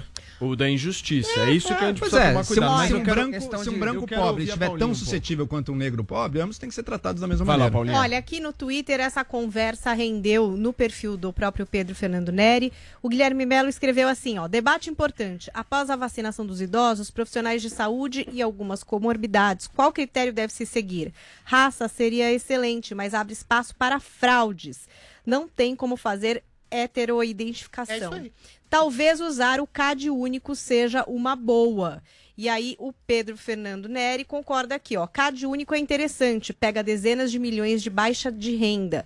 Tem a vantagem de ser mais aceitável para a parte da sociedade, embora a desvantagem de ter alguma população não ativa. Isso é recorte social. Poderia ser conjugado com um esforço de declaração dos aplicativos e É empresas recorte social, não é terceirização. Essa que é a É, questão. Vini, Tá resolvido. Vini, liga pro Pedro Fernando Neri, Vamos. vamos trazê-lo ainda esta semana para que a gente possa debater um pouco mais e trazer. ouvir Não, a opinião acabou de dele, dizer né? que o recorte social se Agora, quando tem esse social. debate sobre vacina, Quero te ouvir, fala. né, Paulo Matias, evidentemente que depois que forem vacinados aí os idosos e os, e os profissionais de saúde que foram os mais atingidos, né, os profissionais por estarem na linha de frente, os idosos porque eram os mais vulneráveis realmente ao, ao vírus, todo mundo tem os seus interesses, né? Se você for perguntar em todas as categorias, toda categoria Não, mas vai falar populações que, mais que é mais de fato, importante. né? Agora, tem populações que são mais frágeis. Agora, existe essa grande e enorme É, o dificuldade. Pedro também discute nesse artigo essa questão, né? De, por exemplo, quem consegue fazer o melhor lobby, a categoria, né? Por Isso. exemplo, É. Acaba aí conseguindo. acaba Claro. conseguindo O Brasil colocar é ele na muito frente. triste, Se isso é muito sobrepõe. triste. Tem uma Vocês sabem-. Caminhoneiros estão fazendo. Vocês A sabem. solução adriliana. Peraí, peraí, peraí. Sabem quem são as pessoas que estão sendo mais injustiçadas nessa história toda? Quem trabalha no transporte público. É isso aí.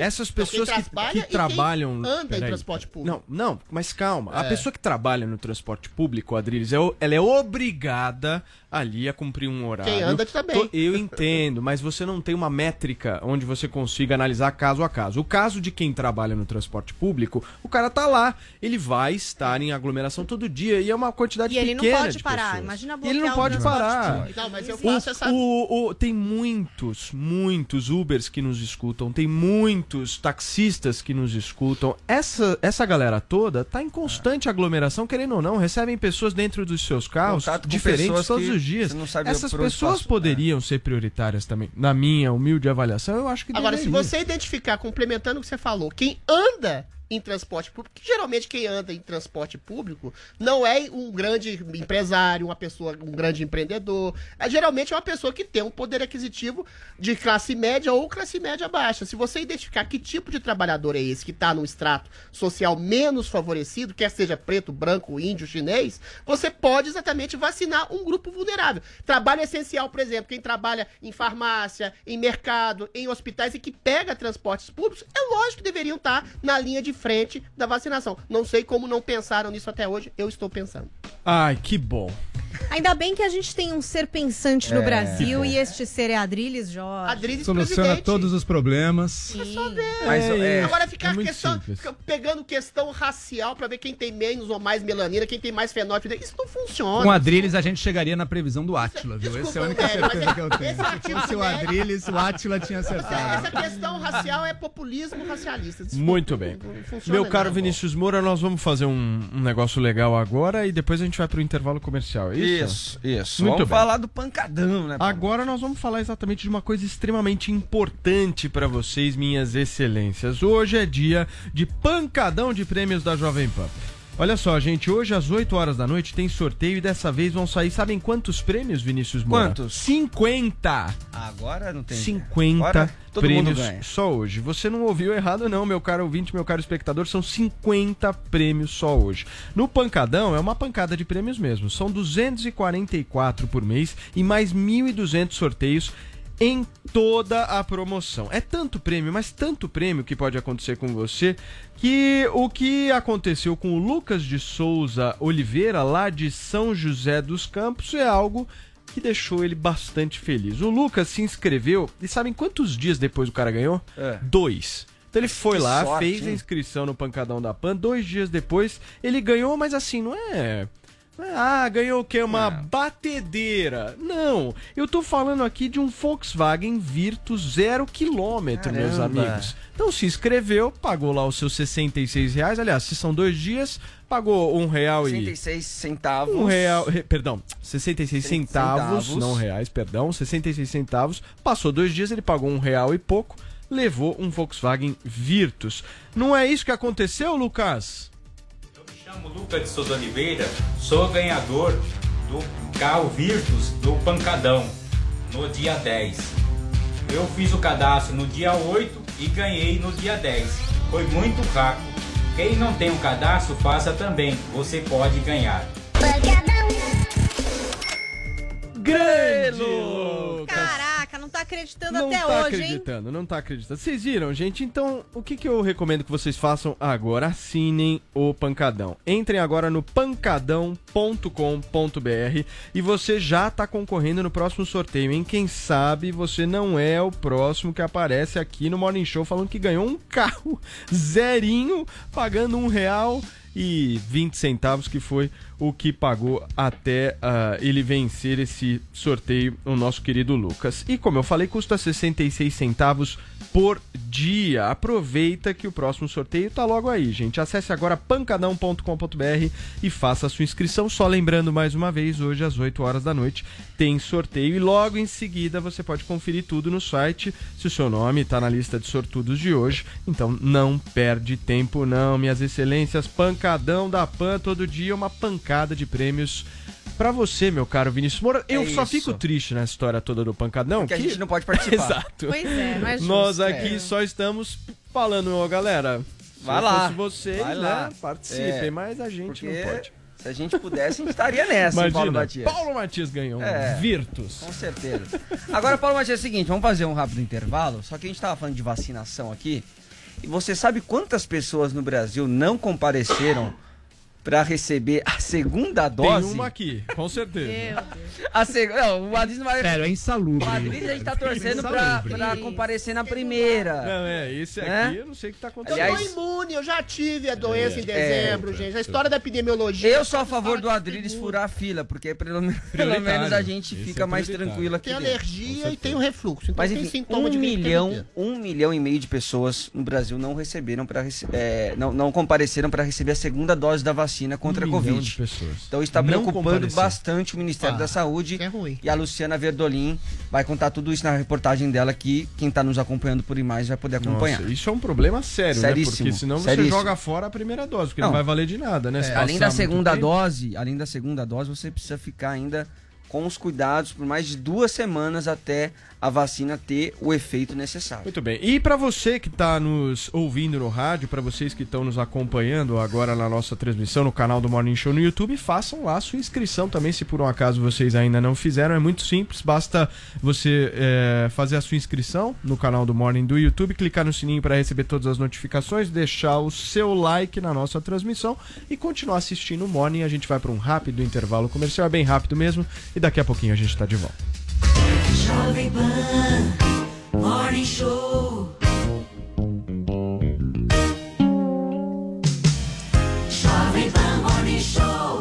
Já pensou em ter um carro pagando 66 centavos por dia? Não é promoção de concessionária não, é o pancadão de prêmios da Pan. Os sorteios começaram e você pode ganhar 13 Volkswagen Virtus, dois Volkswagen Nivus, uma BMW X1 e muitos outros prêmios. Tudo por 66 centavos por dia. E todo sábado tem um carro novinho te esperando. Se inscreva agora em pancadão.com.br e concorra no próximo sorteio. Pancadão da Pan. Todo dia, uma pancada de prêmios pra você.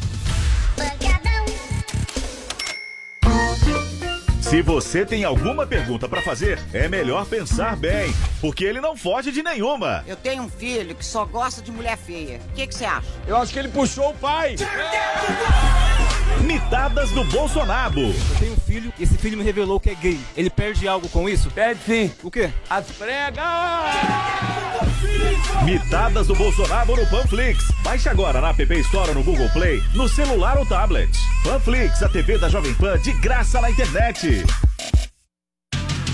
Jovem Pan Morning Show. No caminho eu te explico, recebe o cantor Léo Maia. Ele vai falar tudo sobre sua carreira, contar segredos do seu pai Tim Maia e dos principais acontecimentos da sua carreira. Vem que no caminho eu te explico. Um oferecimento Volvo, o carro que protege a sua família, agora ajuda a proteger o futuro dela. Para assistir ao quadro na íntegra, baixe o Panflix na sua loja de aplicativos. É grátis. Você já conheceu alguém que não gostasse de inovação? Eu também não. Por isso eu viajei pelo mundo todo buscando as inovações mais importantes que estão sendo feitas em vários segmentos. Da arquitetura ao entretenimento, da alta tecnologia à mobilidade, da educação à saúde. Meu nome é Clodoaldo Araújo e tudo que eu descobri de mais surpreendente pelo mundo todo eu vou mostrar para você em Rota da Inovação. Você é meu convidado especial para viajar nessa rota. Juntos nós vamos conhecer pessoas, produtos, serviços, projetos e iniciativas que estão mudando a vida de muita gente. Não perca a chance de descobrir como inovar pode ser cada vez mais importante para sua vida e para sua carreira. Rota da Inovação, quartas e sextas-feiras na Panflix e no YouTube Jovem Pan News. Porque quem não inova não cresce.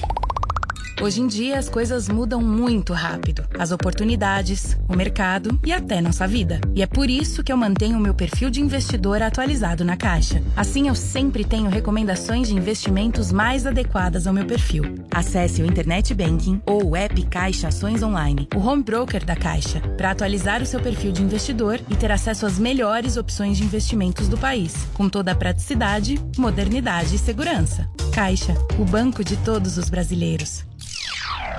Tudo que você quer de uma rádio, você ouve aqui.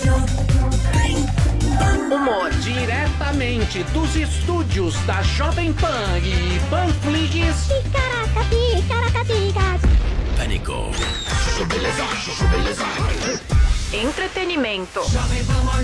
Nível, nível, nível. É o Missão Impossível. Notícias. Jornal da Manhã.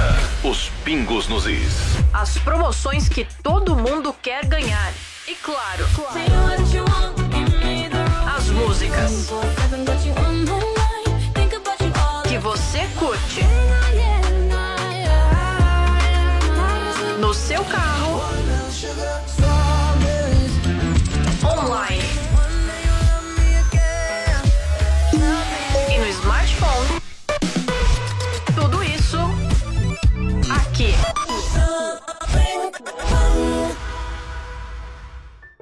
Lojas 100 informam.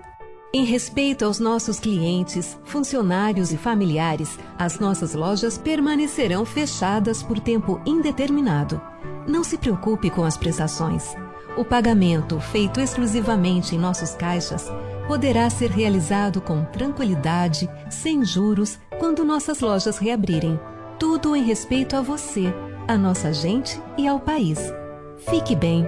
Loja 100. Com o outono e o inverno chega a estação da gripe, que pode ter consequências graves e também pode ser confundida com o Covid-19. Você sabia que a vacina contra a gripe é atualizada todos os anos para combater as mutações do vírus? Aqui, na PPVAC, você encontra a vacina quadrivalente, a melhor e a mais eficaz contra a gripe. Proteja a sua saúde e a de sua família. Ligue para 3813 9611 e agende sua consulta ou vamos até você.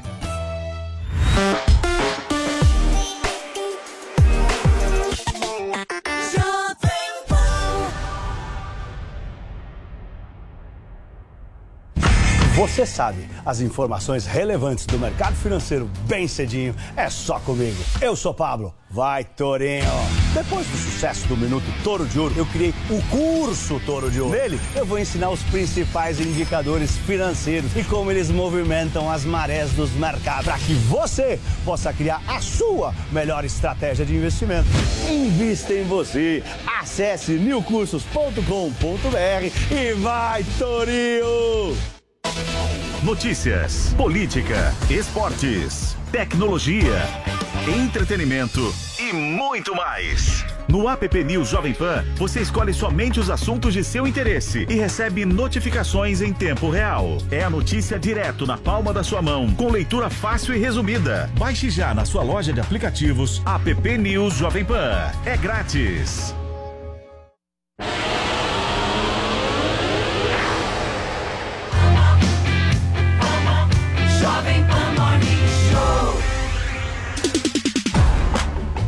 De volta aqui na programação da Jovem Pan com o nosso Morning Show na manhã desta quarta-feira e vamos seguir com polêmica aqui no programa.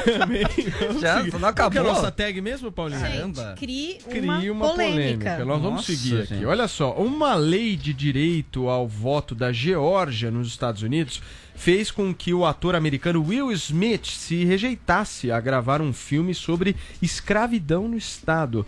Paulinha, essa lei tem a ver com a participação política de comunidades negras? Vamos ver aqui o que ele diz, o que a Adriles acha. Joel, vai ser uma loucura. Entretenimento com política.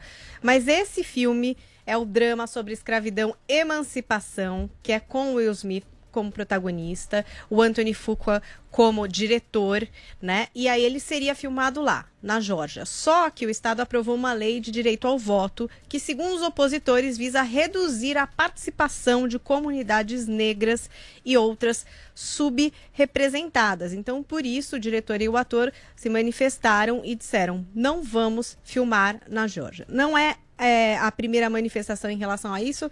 Parece que a Coca-Cola, por exemplo, já se manifestou. Tem outras pessoas também se manifestando em relação ao que aconteceu na semana passada, a promulgação dessa lei aí por esse governador republicano da Geórgia.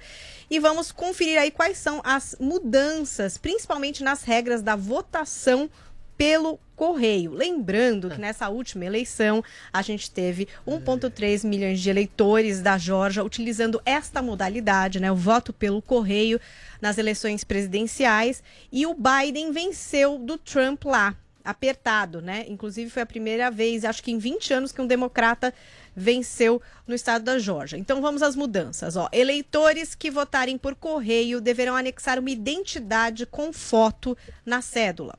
Outra mudança: o prazo para o envio do voto antecipado será encurtado. Outra, menos locais para depósito da cédula serão disponibilizados. E mais uma, bares e restaurantes não poderão oferecer água ou comida a quem estiver nas filas. Então, o que, que os políticos democratas acham? Que essas medidas são medidas de supressão de votos e eles comparam as novas regras aos tempos de segregação racial nos Estados Unidos. O que os republicanos dizem? Dizem que essas mudanças trazem mais segurança ao processo eleitoral e evitam erros. O presidente Joe Biden também falou sobre esse assunto. Olha o que ele disse. É doentio decidirem que em alguns estados você não pode levar água a pessoas esperando na fila para votar. Decidirem que vão interromper a votação às 5 da tarde, quando as pessoas ainda estão saindo do trabalho. Decidirem que não vai haver voto por correio nas mais rígidas circunstâncias.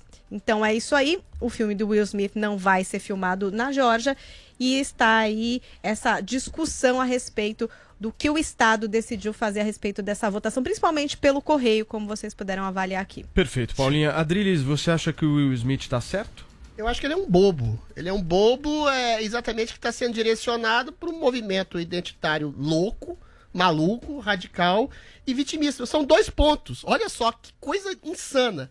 O negócio da Jorge é você ter que se identificar pelo correio, mandar uma cópia ou um documento de identificação para você provar que você é você mesmo. A segunda é muito simples. O projeto visa exatamente não deve qualquer pessoa dar, oferecer, participar na doação de qualquer dinheiro ou presente, incluindo, mas não se limitando a comida e bebida a qualquer eleitor. O que está proibindo? De qualquer tipo de compra de voto, de qualquer tipo de indução de voto, de pessoas que vão lá e vão influenciar o voto, como existe aqui no Brasil há séculos. Ou seja, não deve, por exemplo, tem que se restringir a, um, a, um, uma distância de pelo menos 45% dos locais de votação da zona eleitoral. Ou seja, são duas coisas. Primeiro, você precisa se identificar na hora do voto, e você não precisa nem dar, o, Paulo, o seu eventual, que, ela, que eles chamam lá de carteira de identidade ou é, licença de motorista, você pode colocar simplesmente o número da sua identificação ou mandar para o correio, que eu já acho um absurdo uma pessoa votar por correio, a sua identificação ou cópia da sua identificação ou você realmente não pode dar presentinhos, ainda que seja de forma de comida, bebida, uh, vale transporte, é, bilhete de loteria, a pessoas que eventualmente estão na situação de votação. Se as pessoas quiserem comida, bebida ou outro tipo de coisa, sai do local de votação e eventualmente não são, não tem o perigo de serem subornadas, entre aspas, por algum tipo de a, a, fiscal, não, como é que chama? Eleitoreiro a, com fins espúrios. Agora, o que o Will Smith faz é exatamente entrar nessa onda de um vitimismo maluco, insano, comparar isso com a época de segregação racial. Aí você faz uma indução, uma ilação em relação a pessoas que são eventualmente mais pobres, que podem ser mais negras e que estão lá e que não vão receber comida ou bebida. Ou seja, é uma maluquice, esquizofrenia identitária Ok. total que a gente vive no Brasil e no mundo. Vamos chamar o Smith por uma hora? Vamos, Vamos chamar. Ele vai sa- vir, com Sabe certeza. uma informação que eu acho legal da Por gente favor. entender? Que fala assim: quando você enviar o voto, enviar uma cópia da cédula de identidade. Como que acontece a votação pelo correio, né? Deveria Como é que ter, né? identificam? Identificam porque os próprios estados enviam a cédula para os eleitores. Então tem estados que fazem isso de forma automática, todo mundo recebe em casa e pode optar por votar pelo correio. Tem estados que enviam para quem pede a cédula.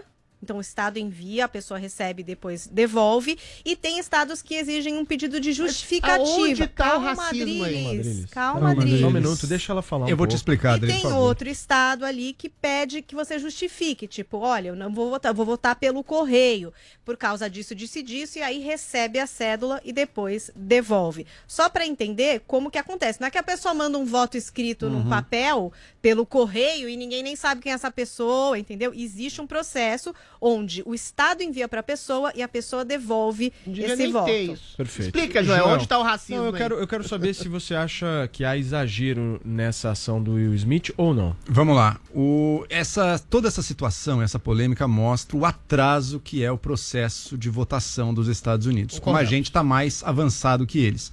Lá, uma grande luta de grande parte do- dos políticos é conseguir, aqueles que acham que vão se beneficiar dos votos dos mais pobres, é conseguir fazer com que os mais pobres se registrem, passem pela burocracia de conseguir votar. E de- dos que não querem, tem uma luta intensa. Isso é assim, É, é, é- é é vergonhoso. Unidos, É vergonhoso, é vergonhoso. É uma luta, é uma luta para dificultar o voto dos mais pobres. Então, por exemplo, aqui no Brasil a gente está acostumado. Domingo, a eleição vai ser no domingo, né? Quando as pessoas não trabalham, vai ter aqueles horários. Todo mundo já está registrado, porque é uma obrigação legal esse registro. Então, a população inteira está registrada já. É só comparecer e votar. É simples a votação no Brasil, funciona e a população vai em peso E aqui é votar. obrigatório, Lá lá não. nos Estados Unidos, não é nem sequer no domingo.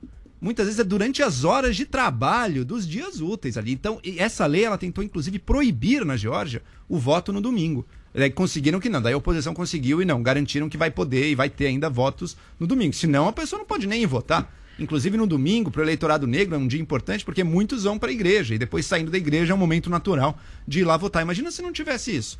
Restringiram, tentaram restringir, não conseguiram também o horário em que a votação vai ficar aberta para as pessoas irem, ou seja, dificultando ainda mais quem não pode, não posso largar o trabalho, não tenho largar os filhos, ou sei lá, tem uma série de dificuldades, não vou conseguir ir votar naqueles horários.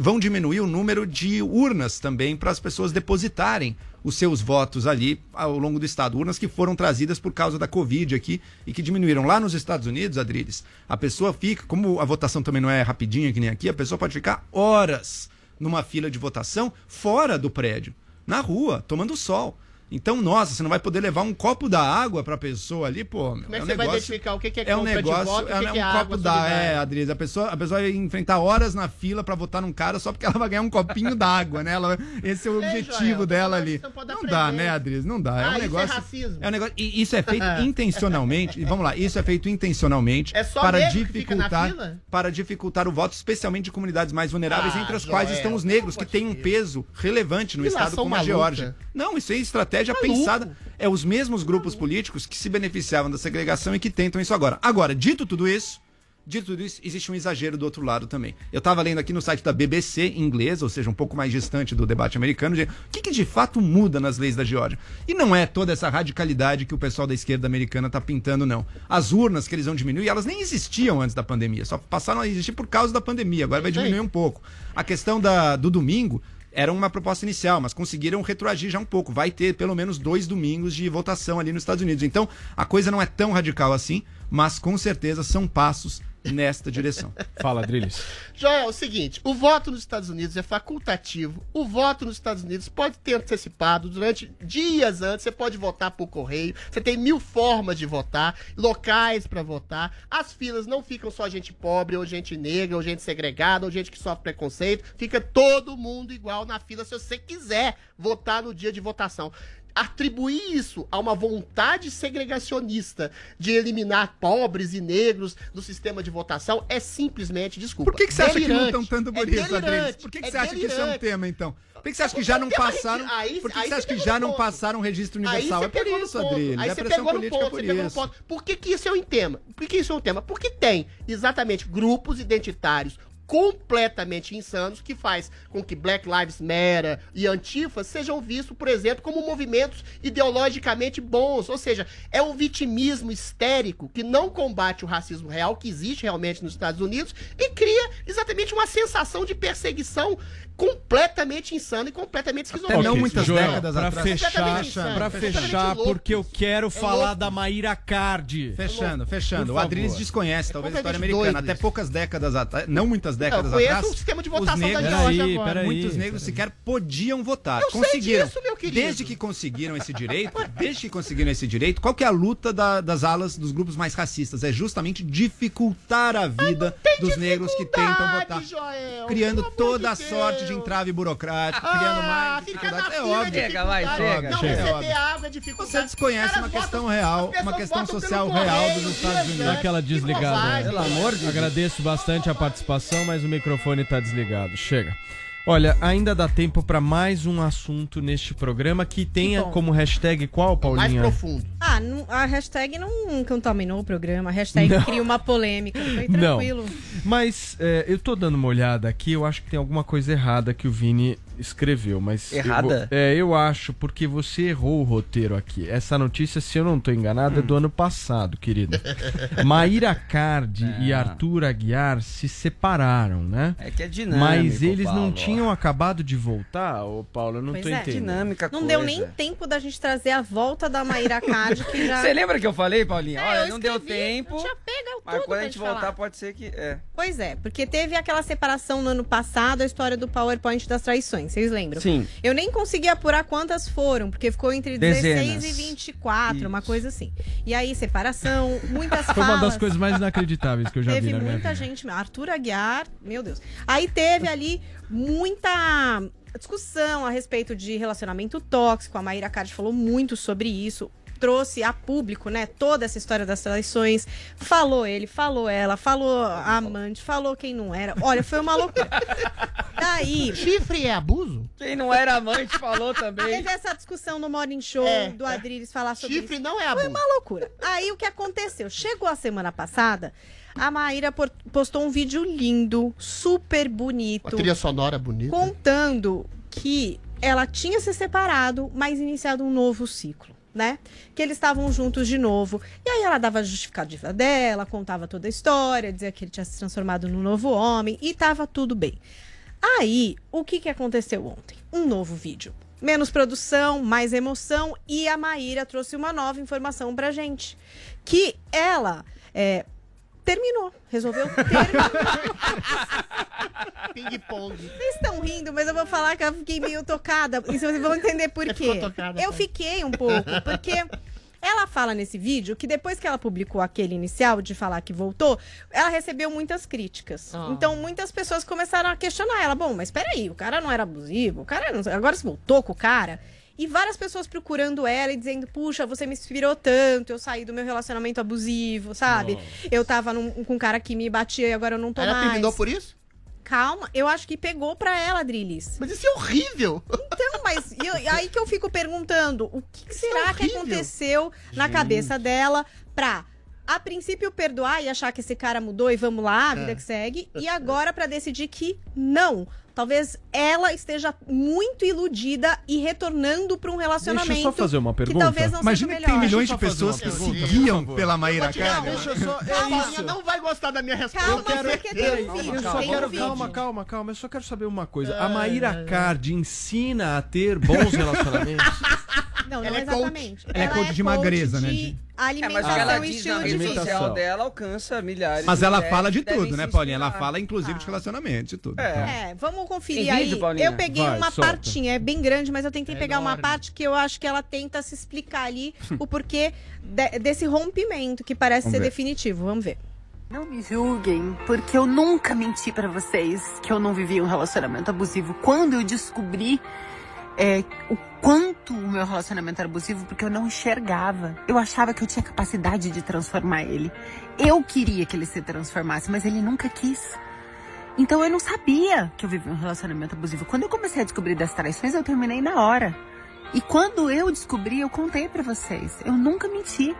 E a partir do momento que eu confessei pra vocês, eu vivo um relacionamento abusivo, não cabe julgamento. Porque se eu volto, eu vivo um relacionamento abusivo. É, e é exatamente por isso que eu tô terminando. Porque eu não vivo um relacionamento abusivo. O Arthur não é mais um homem abusivo. Só que eu estando com ele, vocês não acreditam. Eu estando com ele, talvez eu não acredite. Então eu preciso deixar ele livre para que ele seja feliz. Porque ele merece muito feliz. Que bom que eu consegui passar na vida dele, ele na minha. Que a gente se transformar. Que bom que hoje ele é um pai maravilhoso e que talvez ele consiga ser infinitamente a melhor versão para a próxima mulher que tomara que a gente seja muito amigas. Que bom que eu consegui libertar milhões de mulheres com a minha história. É, e que bom que hoje eu tenho Deus no meu coração e que falou de uma maneira tão linda pra mim que esse meu ciclo com ele acabou aqui. Tá vendo, gente? Gente, a Não, Paulinha tá numa boa. preocupada real. Não, eu tô falando sério. Aqui pode parecer Foi engraçado. o Reginaldo que pôs essa trilha no, no vídeo da Maíra Card ou foi ela mesmo? Não, ela põe, ela põe trilha, ela faz uma produção. Aqui é essa trilha agora sim. Agora o Reginaldo colocou a trilha. Porque eu, é sério, eu tô preocupada mesmo. Vocês estão rindo, mas a pessoa. É um absurdo, mas ela precisa de ajuda, ela né, gente? precisa de um psiquiatra urgente. Precisa de ajuda. Eu acho Eu te que- respondo, Paulinha. E sair um pouco dessa exposição das redes. Faz Você mal. acha que é jogada, Faz mal. Vou falar o que eu uma penso. pessoa, eu Opa. falo o que eu penso. Uma pessoa que se coloca na mídia como projeção midiática e precisa do endosso dos seus fãs, e pelo endosso e da crítica dos seus fãs, termina um relacionamento que acabou de entrar, é uma pessoa que, que, que- precisa de ajuda psiquiátrica, porque tá tão atrelada à fama dela, que a fama dela se sobrepõe aos relacionamentos afetivos que ela tem. É Joel, simples assim. Exato. Eu acho é engraçado pelo absurdo da situação do vai e volta, de toda, to- todo o barraco, mas ao mesmo tempo a gente vê, Maíra, você precisa sair um pouco, sai um pouco dessa coisa das redes, de exposição tão apaixonada pela intensa fama. e vai procurar uma ajuda de alguém que dê uma serenidade maior na vida. É um negócio, uma montanha Paulinha, como de é que foi a nossa tag hoje? Olha, a nossa tag não teve nenhuma treta. Eles não usaram o nosso nome de forma nenhuma. Não, a gente não imagina. tá lá no Twitter, imagina, É né? Isso. Hashtag cria uma polêmica, Dai Dias. Prefiro VTube na final do BBB 21 do que Camila e Ó, João. ó. Polêmico. Polêmica. Eu só torço contra o João. Evandro Cassola. Cabelinho sensível, pra mim tem que sair. Hambúrguer artesanal é bom, mas igual pão com ovo, nunca será. Acho Ah, que seria é, aqui, é, mas ele concordo. pôs serão, mas Serão, tudo né? bem. Todo mundo comete erros no Twitter que não é editável. E depois cada um dos integrantes do programa pode ver. Eu, por exemplo, fui caracterizada como alguém do STF com essa roupa ou uma freira. E tem brincadeirinhas com todos vocês lá pra vocês conferirem na hashtag Cria uma Polêmica. Por falar em brincadeirinhas, Paulo Matias, o programa hoje foi polêmico, foi tenso, mas você sabe que o Joel Pinheiro da Fonseca, quando ele ganha um debate aqui, quando ele sai bem aqui do Morning Show, Quando que acontece ele isso? tem uma forma de extravasar. É? De comemorar. Como é que ele faz? Solta aí, produção. Que isso? Ah. Eu já vi ele dançando assim em karaokê. Grande Joel, ó. É um, posso falar? Aí, Dança é o muito. Joel. Pinheiro da Fonseca. imagens de É, karaokês que eu vi Joel, ele dança desse jeito. Eu não vi semelhança, viu? Não Maravilha. vi semelhança. Eu Falando em Joel. Pinheiro da Fonseca, ele tá com saudade do Temer, né, Vini? Tá. Tá. É, é verdade. Tá com saudade. Você tá com saudade do Temer? Olha, foi um presidente muito superior ao que a gente tá vendo Obrigado. agora. né? Ele vai estar no pânico hoje. Opa. Vai ser boa a entrevista. Opa, vai, ser, boa essa entrevista, vai hein? ser muito boa essa Todo mundo entrevista. tem que assistir. Show de E bola, amanhã, gente. que falar entrevista, amanhã o pessoal do Brasil Paralelo estará aqui Ah, no legal. Morning Show para falar sobre o novo documentário deles, Primeira Arte. Puxa, que legal. Falando sobre a Legal. música Eu adoro. brasileira. Nossa, Joel vai ter adorou. funk, será? Não, vai ser uma boa discussão Vai ser uma sobre boa música. discussão. A gente vai Pânico poder é o segundo melhor isso. programa de entretenimento da- do, do Brasil depois do Morning Show, cara. Queridos, um beijo para todo mundo. Muito obrigado pela audiência. Amanhã estaremos de volta aqui na Jovem Pan, nesse caos, nessa confusão que vocês gostam. Dança aí, tanto. Joel. Tchau. Tchau.